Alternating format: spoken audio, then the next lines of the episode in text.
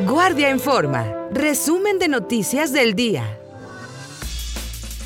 Buenas noches. La Razón.com informó que en Chiapas la Guardia Nacional en coordinación con personal de migración y del ejército mexicano rescataron a 82 personas migrantes abandonadas dentro de un camión sobre la carretera libre Chiapa de Corzo San Cristóbal, a quienes se les brindó apoyo y asistencia médica inmediata.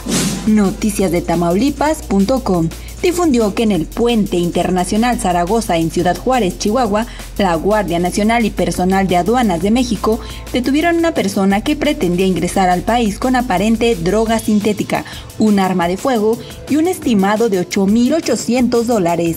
OVNIA.com comunicó que el presidente municipal de Ciudad Juárez, Cruz Pérez Cuellar, expresó que todos los municipios requieren el apoyo de la Guardia Nacional, ya que la institución ha apoyado la entidad con patrullajes de seguridad en las calles y recorridos para garantizar a la ciudadanía mayor tranquilidad y paz. Y en la página oficial de la institución se dio a conocer que durante los patrullajes en el municipio de Zitácuaro, Michoacán, integrantes de la Guardia Nacional aseguraron aproximadamente 400 troncos de madera de pino, ocultos en una zona boscosa, presuntamente obtenidos de forma ilícita.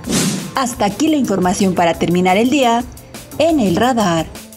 Producido por la vocería de la Guardia Nacional.